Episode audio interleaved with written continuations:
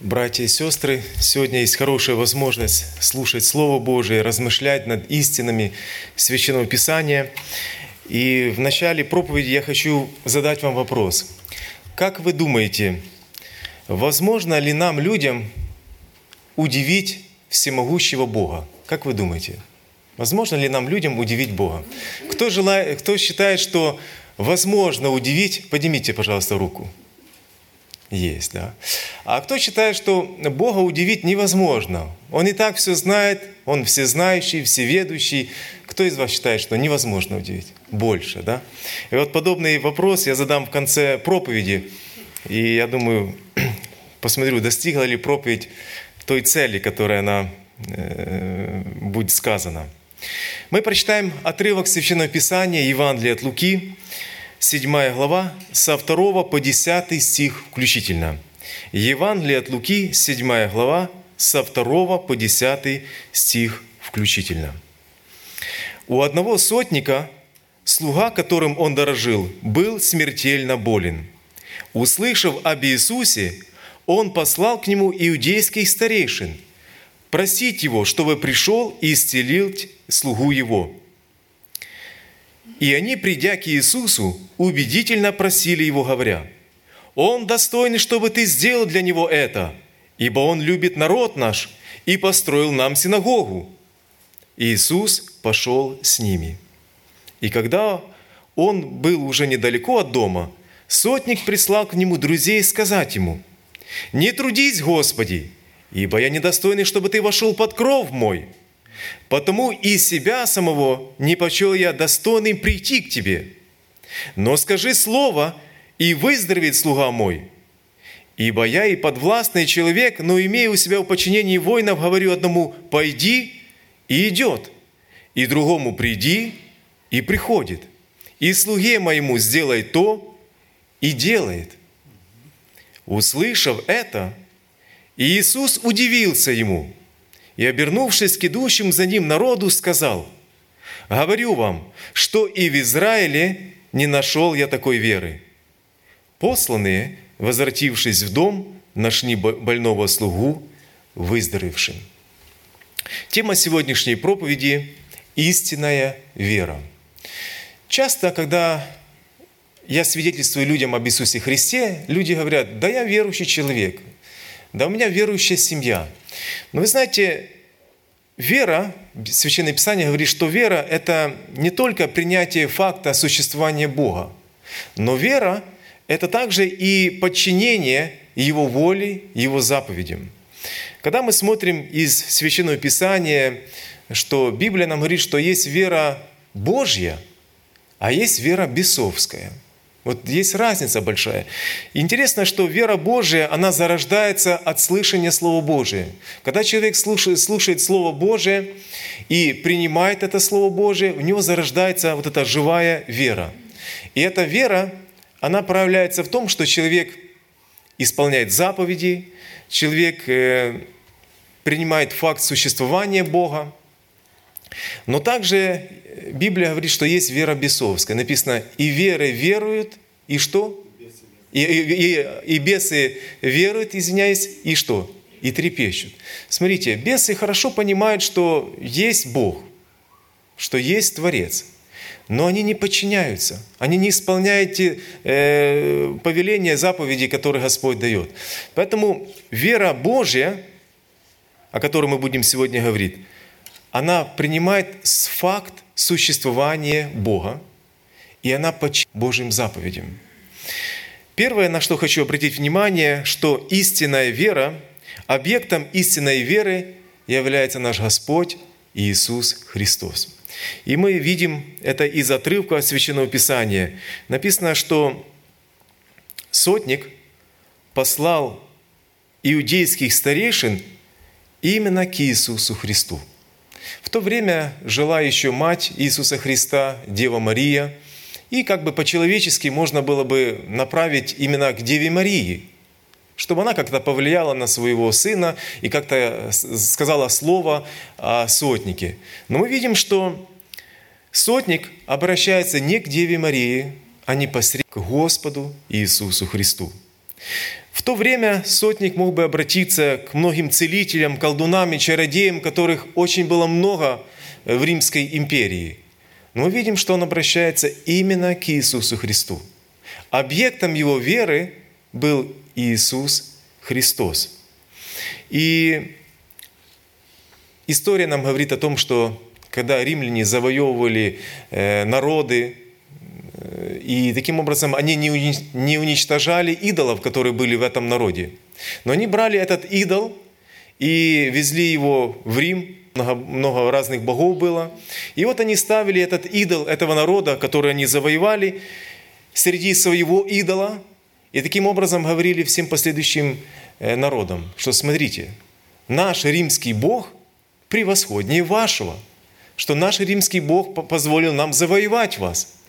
И вы знаете, он мог бы обратиться именно к этому римскому Богу, этому идолу римскому.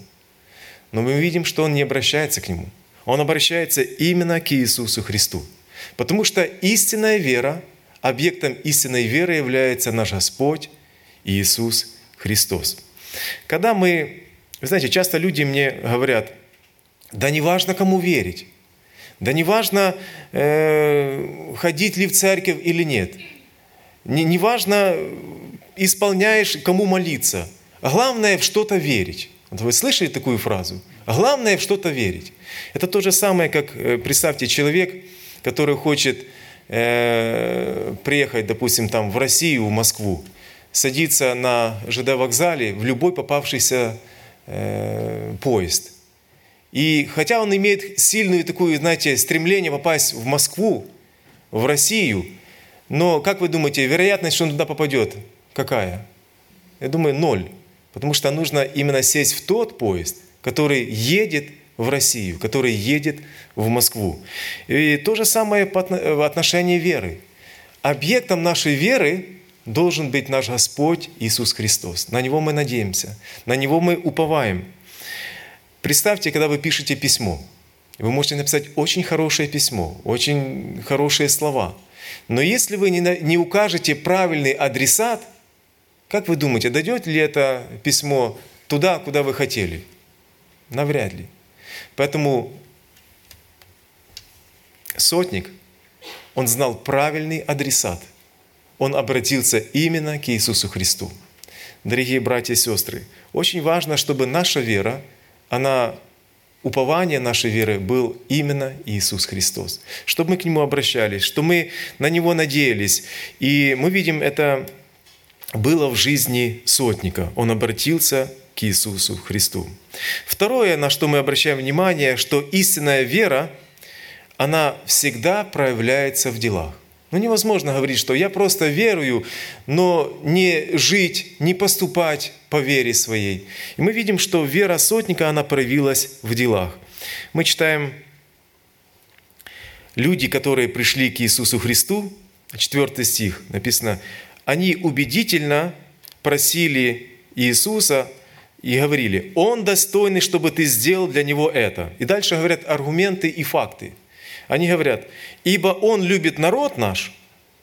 И второе, «И построил нам синагогу». Мы видим, что вера сотника, она проявилась в действии, она проявилась в делах. Священное Писание нам говорит, что вера без дел мертвая – без дела она мертвая. Но вера сотника, она проявилась в делах. Первое, аргумент, он любит наш народ. Вы знаете, когда человек любит Господа, он будет любить людей. Он будет видеть даже в самом падшем человеке образ и подобие Божие что Бог возлюбил и этого человека, что из-за этого человека Иисус Христос пришел на эту землю и умер на кресте. Когда мы любим Господа, мы приобретаем тот характер, который имеет сам Господь, те чувства, которые имеет сам Господь, потому что мы становимся Его детьми. И как дети, они похожи на своих родителей. Вот часто мы говорим, вот там дочь пошла, ну точно как мама, да? А сын пошел, ну точно как отец. И даже там слова и все остальное. То есть наши дети, они копия нас, родителей. И вот люди, которые смотрят на нас, христиан, они в нас узнают кого? Творца неба и земли, который меняет нас, который э, преображает нашу жизнь. И очень важно, чтобы наша э, вера, она проявлялась в делах. Написано, любил, любит народ наш. Какой народ наш? Евреев. Вы знаете, хотя он язычник, хотя он и римский военный такой человек, сотник, да, имел подчинение многих людей, но он смотрел на евреев не как на оставленных. Он не смотрел на них как на, раб, на рабов, но он смотрел, что это народ Божий. И даже если в данный момент они переживают трудности, все равно они остаются народом Божьим. И написано «любил народ наш». Как они это увидели? Вот как они увидели, что он любит народ э, израильский? Наверное, в делах, в словах. Это как-то проявлялось в его жизни. А я хочу спросить, дорогие братья и сестры, как проявляется в нас любовь к людям? Находим ли мы возможность им сказать самое главное для их спасения, для их вечности? Любим ли, молимся ли мы о своих родственниках неверующих, о знакомых, о друзей, о коллегах по работе? Есть ли у нас такая любовь, как это было в этого сотника, что он любил народ наш? Второй факт, который они предоставляют Иисусу Христу. «И построил нам синагогу». Я думаю, что у него, наверное, были там дети, дочь или сын, и дом для своего сына или дочери. Но смотрите, он построил нам синагогу. Почему? Потому что его сердце было с Господом. И он туда влаживал, знаете, свои силы, свои финансы, и все свои дарования, которые, которые Господь ему посылал.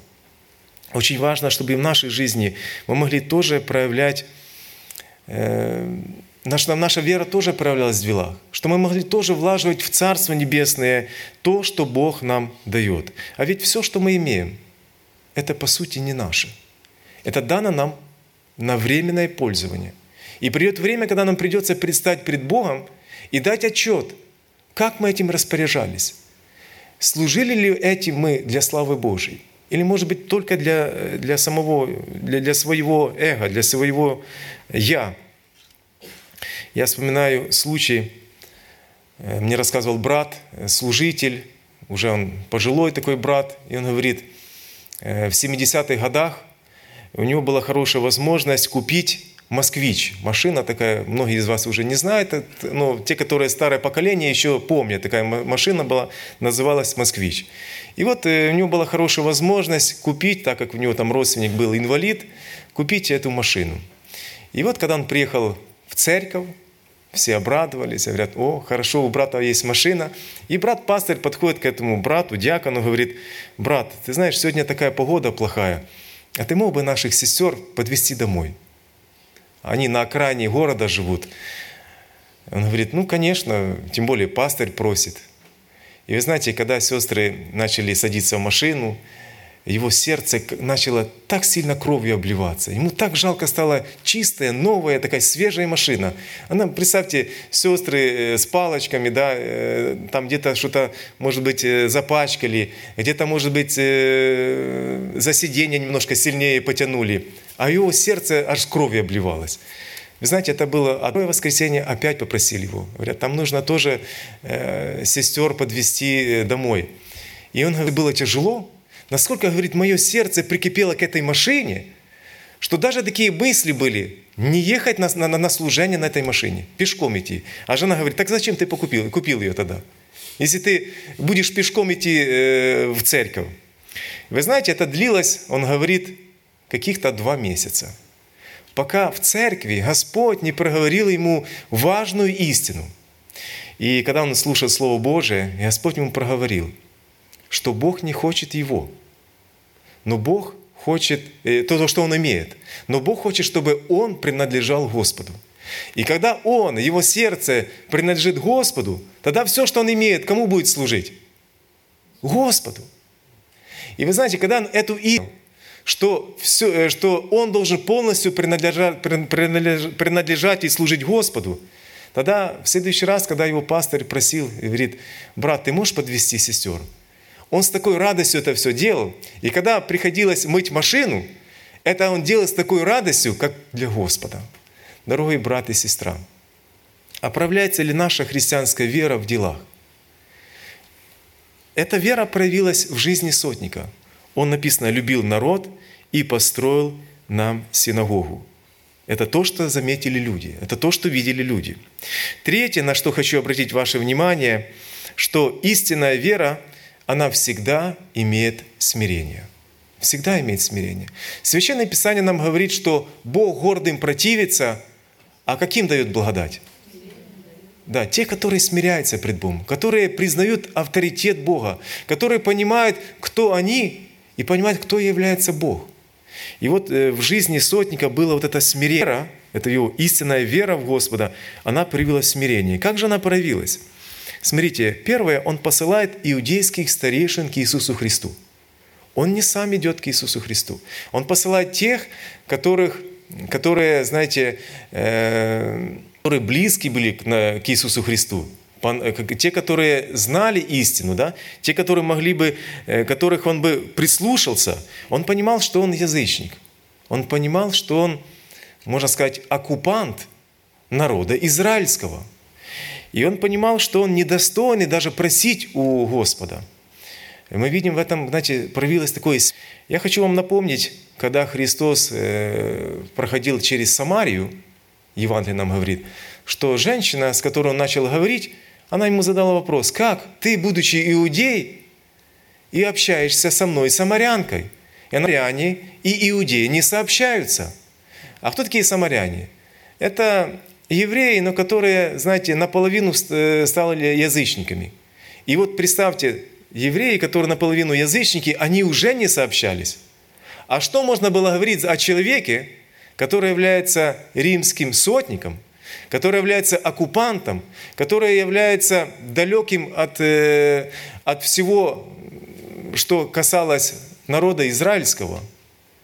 И вот поэтому он, мы видим смирение. Он посылает иудейских старейшин. Дальше он тоже не, соизволил э, прийти к Иисусу Христу. Он посылает своих друзей к Иисусу Христу.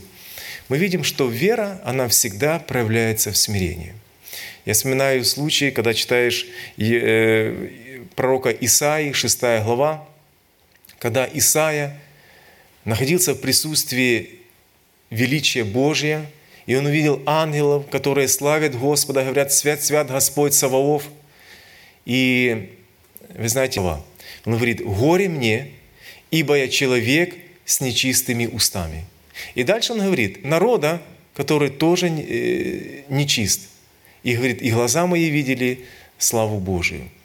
И я для себя взял такой урок, что чем ближе человек к Богу, тем больше он э, признает свою признает свое, знаете, смирение пред Богом. И интересно, когда, даль, когда человек удаляется от Бога, он увидит уже не свои грехи, а чьи грехи видит? Окружающих. Вот как можно легко увидеть, насколько человек близок к Богу или далек от Бога? Когда человек приближается к Богу, он всегда будет видеть свою духовную нищету, свою несостоятельность, свою греховность, свои пороки, недостатки. Но когда человек отходит от Бога, он начинает уже не себя видеть, а видеть окружающих. И начинает тогда осуждать, начинает роптать и все остальное. Поэтому мы видим, что жизнь, в жизни сотника, его вера, она имела смирение. Он сам говорит, я недостойный, э, чтобы ты вошел под кров мой, чтобы ты вошел в дом мой. Мы видим большое смирение, которое было в жизни сотника. Четвертое, на что хочу обратить ваше внимание, что истинная вера, она всегда исповедует Иисуса Христа Господом. Истинная вера, она исповедует Иисуса Христа Господом и Богом. И мы видим, что как это проявилось в жизни сотника. Сотник говорит, «Я недостойный, чтобы ты вошел под кров мой, но скажи, седьмой стих, потому и себя, потому почел я достойный прийти к тебе». Но смотрите, что он говорит. «Но скажи слово, и выздоровеет слуга мой». То есть он признает, что Иисус Христос является Богом. Помните, когда в бытие Бог говорит, и сказал Бог, и произошло это. И смотрите, какая была в жизни сотника вера. Он понимал, что Иисус является Богом, для которого достаточно сказать только одно слово, и это произойдет. Как иногда не хватает в нашей жизни вот этой веры, вот этой надежды на Господа. Мы видим, что эта истинная вера, она исповедует Иисуса Христа Господом и Богом. И те люди, которые приходили к Иисусу Христу, Его друзья и старейшины, они слышали, они знали об этом. И таким образом Он говорил им о том, что Иисус является тот, который достойный их внимания. Поэтому истинная вера, она исповедует Иисуса Христа публично. Как вы думаете, люди, которые окружали сотника, они знали, что он верующий человек – как вы думаете? Я думаю, да. Как-то ко мне э, пришел один молодой парень э, в церкви, ну, верующий человек, и говорит, ты знаешь, Влад, а я тайный ученик Иисуса Христа. А я говорю, что-то новое. Как это ты тайный? Говорит, я решил так. Людям ничего не говорить об Иисусе Христе, а только своей жизнью показывать Иисуса Христа. Я так посмотрел, говорю, ну как, получается? Он говорит, ну пока еще не получается, но говорит, я решил быть тайным учеником Иисуса Христа. А я говорю, ты знаешь, брат, я знаю одного тайного ученика Иисуса Христа, которому Христос дал э, совет хороший, что тебе нужно родиться свыше. Никодим, который тайно ночью пришел к Иисусу Христу, ему было стыдно, как он, иудейский такой, знаете, человек, который имел авторитет среди народа израильского, и приходит за советом к какому-то сыну плотника, к Иисусу Христу. Ему было стыдно, поэтому ночью тайком пришел к Иисусу Христу. И я говорю этому брату, ты знаешь, не получится быть тайным учеником Иисуса Христа. Иначе нужно, как Христос говорит этому эм, Никодиму, тайному ученику, говорит, тебе нужно родиться свыше, тебе нужно новое рождение, тебе нужно новую жизнь э, в жизни. Поэтому публично исповедовать Иисуса Христа. Это очень важно. И хочу сказать, в свое время я учился в семинарии, э, в Киеве в семинарии, и часто приходилось из Запорожья ездить э, в Киев. И я ловил себя на той мысли, что я сижу среди множества людей и молчу.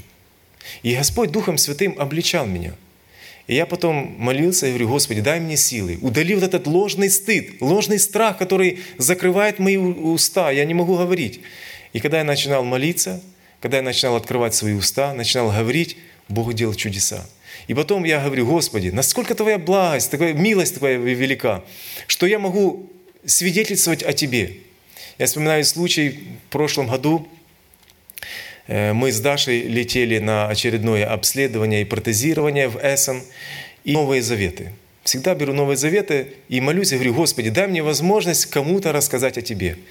И в самолете, когда мы сидели, возле нас сидела женщина с ребенком, и вот я начал ей говорить об Иисусе Христе, она так внимательно слушала. Потом смотрю, через э, проход еще одна женщина слушает – Потом я обращаю внимание, и сзади люди слушают.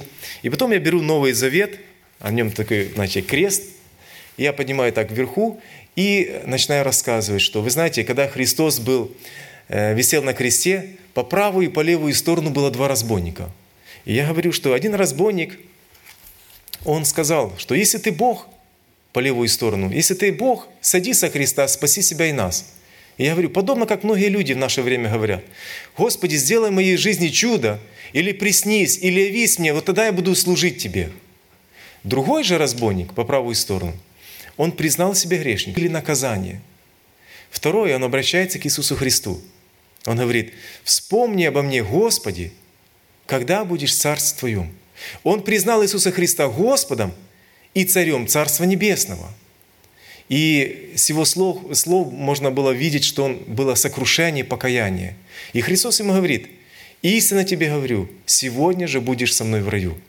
И вот я вот эту рассказываю, и смотрю уже стюардесса, которая сзади тоже подошла, тоже слушает. И мне моя дочь Даша говорит, папа, на тебя уже все смотрят. А я говорю, ну слава Богу, слава Богу. А я еще громче начинаю говорить. Я говорю, слава Богу, пока мне не закрыли говорить. Пусть услышат. И вы знаете, после этого те женщины, они взяли мой телефон для того, чтобы потом общаться, для того, чтобы, может, какие-то вопросы задать. И вы знаете, это, благо, это большая благость. И вы знаете, сейчас я приезжаю, когда в Германию, у меня много есть друзей, которые неверующие, неверующие семьи, но с которыми я поддерживаю отношения. И в прошлом году была тоже возможность, одна семья из, э, возле Дортмунда, они узнали, что я приезжаю, и они говорят, Влад, если ты к нам не придешь домой, мы сильно обидимся на тебя. И вот я думаю, ну как я, у меня нет ни транспорта, ничего, чтобы к ним добраться. Но ну, буквально из Динслакина Э, звонит и говорит, ты знаешь, у меня есть рабочая машина, она стоит просто. Я тебе заправил и хочу, чтобы ты мог передвигаться по Германии, в Эссен и в другие города э, свободно. А я говорю, Андрей, сам Бог делает чудеса, сам Бог тебе дал это, как бы такое желание. И у меня была возможность в прошлом году я полторы тысячи километров здесь в Германии э, объездил и э, Франкфурт на Майне, и и, и в Кёльн, и в другие э, города, там, где есть те люди, с которыми я общаюсь. И вот одна меня пригласили, они созвали всех своих родственников. Они созвали всех своих э, родственников, бабушек, дедушек и говорят, а теперь расскажи им то, что ты нам рассказывал два года назад. И Бог дал возможность два часа им говорить. Они вопросы задавали. А потом после этого они говорят, но это еще не все. Мы приглашаем тебя э, к нам на дачу, шашлыки сделаем, и ты нам расскажешь, у нас очень есть вопросов много по Библии. И мы до часу ночи общались. До часу ночи общались. Это такая радость, что у них, их сердце горело. И я радуюсь, потому что я могу быть полезным для Иисуса Христа. Дорогие друзья, братья и сестры, остыдитесь ли? Находите ли вы возможность, чтобы другим людям рассказать об Иисусе Христе? Я вспоминаю случаи, когда я только пришел в церковь, случай из жизни, когда муж и жена, они имели ребенка, сына, и вот они решили продать дом свой в городе и переселиться в село, для того, чтобы их сын мог учиться в университете и получить хорошее образование.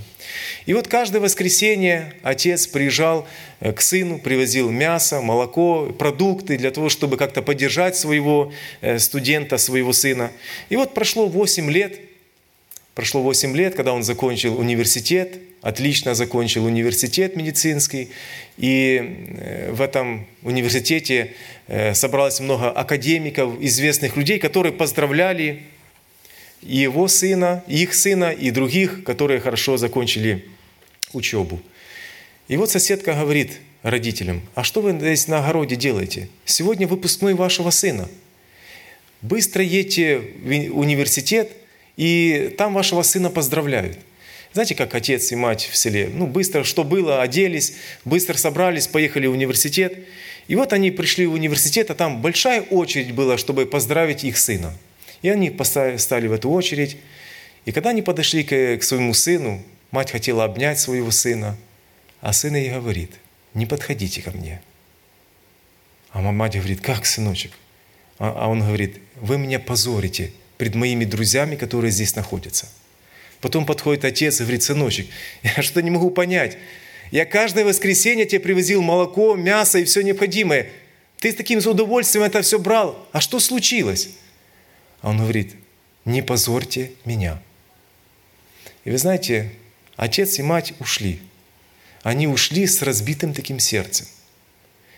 Но я хочу вам сказать более того. Эта история повторяется и сегодня – и сегодня, к сожалению, иногда в сердце христианина может поселяться ложный стыд. Я вспоминаю себя, что иногда было в моей жизни мне... Почему я другим людям не говорил об Иисусе Христе? Потому что мне было стыдно. Стыдно, что скажут другие люди. А представьте, как чувствует наш Господь Иисус Христос. Когда тех, за которых Он умер, тех, которых Он оправдал, они стыдятся, что они христиане. Вы знаете, что интересно? Сотник не стыдился. Хотя он имел особое положение в обществе, но он не стыдился то, что он верит в Господа, что он верит в истинного Бога. И он показывал своей жизнью и словами, что он верующий человек. А как, а как мы? Знают ли наши соседи, что мы верующие?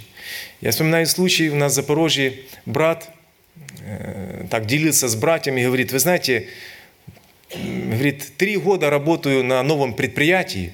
И говорит, никто не знает, что я верующий человек. И он, знаете, такой радостью это говорит, что удалось три года продержаться, да, чтобы никто даже не знает, что он верующий человек. А другой брат ему говорит, ты знаешь, брат, они-то, может быть, догадываются, что ты верующий человек. Но вот они, наверное, себе задают вопрос, почему ты так стыдишься своего Бога? Может быть, ты так обиделся на своего Бога, что тебе не хочется даже о нем говорить? Или, может быть, ты считаешь, что говорить о своем Боге нет смысла? Поймите, братья и сестры, друзья, люди знают, что вы верующий человек. Они знают, куда вы идете каждое воскресенье. Они очень наблюдательны. И они задают себе вопрос, почему христиане не говорят о своем Боге? А ведь Библия говорит, что кто постыдится меня пред людьми, того я постыжусь пред Отцом моим Небесным. Это предостережение. Я как водитель, я знаю, что есть знаки предостережения, которые игнорировать, можно попасть в беду. Поэтому вопрос, признаем ли мы Иисуса Христа Господом, исповедуем ли мы Его как нашего Спасителя. И последнее, пятое, на что хочу обратить внимание, что истинная вера имеет плоды – она всегда имеет воздаяние. Она достойна подражания. И мы видим, что 9 стих читаем. «Услышав это, Иисус удивился ему, и, обернувшись к идущему за ним народу, сказал, «Говорю вам, что и в Израиле не нашел я такой веры». Смотрите, истинная вера, она всегда имеет воздаяние. Она всегда достойно подражания. И мы видим, что сам Христос удивился ему. Я думаю, что Христос, он, Христос как Бог, да, э, удивить Бога невозможно, да? Но когда, допустим, наши дети, допустим, пример такой, когда ребенок э, год, и он еще не ходит, а потом встает на ноги, и не то, что идет, а бежит, для вас это удивление – да, вы знаете, что уже период, когда год, он уже должен ходить. Но когда вы каждый день наблюдаете за ними, вы не видели, что он ни разу не ходил, но встал на ноги и побежал, для вас это восхищение, для вас это такая радость, что вы увидели своего ребенка, который э, не просто ходит, а уже бежит. Я думаю, что подобное э, было в сердце Иисуса Христа. Удивился. А чему удивился? Что он ожидал такую веру увидеть от народа Божия, от народа израильского – но, к сожалению, народ израильский остался в стороне. Они не увидели в нем того Спасителя, как это увидел этот сотник. И мы видим, что вера, она достойна подражания. И Христос говорит к народу, который э, шел за ним, говорил, что и в Израиле не нашел я такой веры. Вы знаете, Христос и сегодня ищет людей. Он ищет верных людей, которые верят, которые надеются на Него. И Господь сегодня в поисках верных Ему людей. Ведь в свое время, когда я приду на землю, Он говорит, что, э, что я буду искать? Найду ли я веру на земле? Найду ли я веру? Веру, которая проявляется в делах. Вера, которая, которая проявляется в жизни нашей. Иногда люди говорят, что «да я буду только своей жизнью показывать Иисуса Христа». А словами не буду говорить об Иисусе Христе. Это то же самое, как человек, который сел в лодку и одним веслом старается достичь э, цели. Как вы думаете, достигнет он цели? Навряд ли, он будет крутиться вот так. Но когда два весла, слова и дела, тогда он может достичь той цели, которую он поставил. Поэтому как важно, чтобы мы могли свидетельствовать об Иисусе, Иисусе Христе. Мы видим, что эта вера, она достойна подражания. Христос говорит, что такой веры я даже в Израиле не нашел. Дорогие братья и сестры, мое желание, чтобы и о нашей вере Иисус Христос мог что-то подобное сказать, чтобы нашу веру мог тоже Иисус Христос так высоко оценить, чтобы в свое время мог Господь сказать, что такая вера, как в церкви э, города э, Берлин, я не нашел во всей Германии. Приятно такое услышать? Я думаю, было бы приятно. Но вы знаете, что люди удивляли Иисуса Христа, э, этот э, сотник удивил Иисуса Христа своей верой. Но в Назарете люди тоже удивили Иисуса Христа. Помните чем? Когда Иисус Христос пришел в Назарет, то написано «дивился неверию их». Они говорили, так это же э, сын Марии, сын плотника, да? Что можно от него ожидать, да? Ну, то есть он, его братья и сестры среди нас. И написано, ни одного чуда не сделал э, в Назарете, в своем городе. Поэтому очень важно, чтобы мы удивляли Бога, чтобы мы удивляли Бога своей верой, верой в Иисуса Христа. Поэтому пусть Господь поможет проверить нашу, сегодня нашу веру. Э, проявляется ли, является ли объектом нашей веры Иисус Христос. Второе. Проверить нашу веру, проявляется ли она, эта вера, в наших делах, в наших словах, в жизни. Третье. Имеет ли эта вера смирение – Сознаем ли мы величие Бога, пред кем мы ходим, кому мы служим? Четвертое. Исповедуем ли мы Иисуса Христа Господом пред другими людьми? Это очень важно. И третье. Имеет ли наша вера плоды и воздаяние? Пусть Господь поможет нам в этом. Ему слава. Аминь. Помолимся.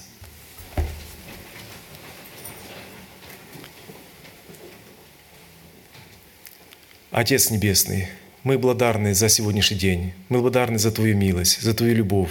Ты святой, Ты праведный, Ты милосердный, Ты справедливый.